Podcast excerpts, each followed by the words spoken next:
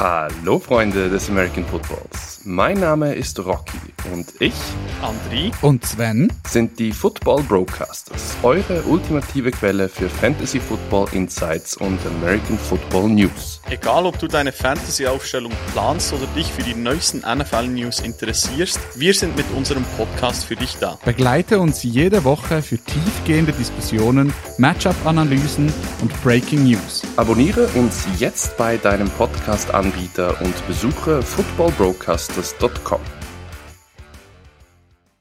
Willkommen zum Epoch Times Podcast mit dem Thema Wuppertal.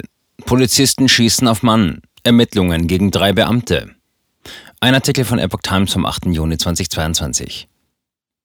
Drei Polizisten schießen in Wuppertal auf einen bewaffneten Mann und verletzen ihn dabei schwer. Erst heißt es, er habe neben einem Messer auch eine Pistole dabei gehabt. Doch nun gibt es Zweifel. Nach dem Schusswaffeneinsatz in Wuppertal, NRW, am Pfingstsonntag wird gegen drei Polizeibeamte ermittelt.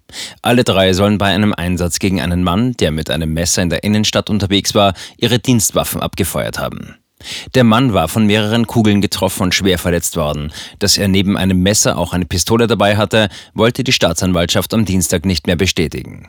Es wurden mehrere Gegenstände untersucht, die der Mann bei sich gehabt habe.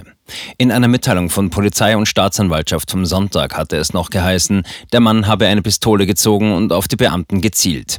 Daraufhin hätten diese geschossen. Gegen die Beamten, zwei Polizistinnen und einen Polizist sei inzwischen ein Verfahren wegen des Verdachts der Körperverletzung im Amt eingeleitet worden.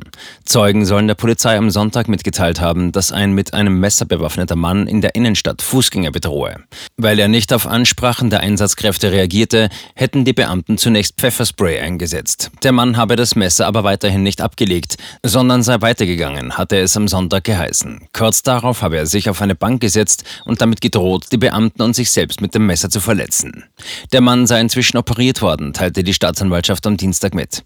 Es habe sich um ein dynamisches Geschehen gehandelt, das nun untersucht werde. Die Ermittlungen werden aus Neutralitätsgründen vom Polizeipräsidium Hagen geführt.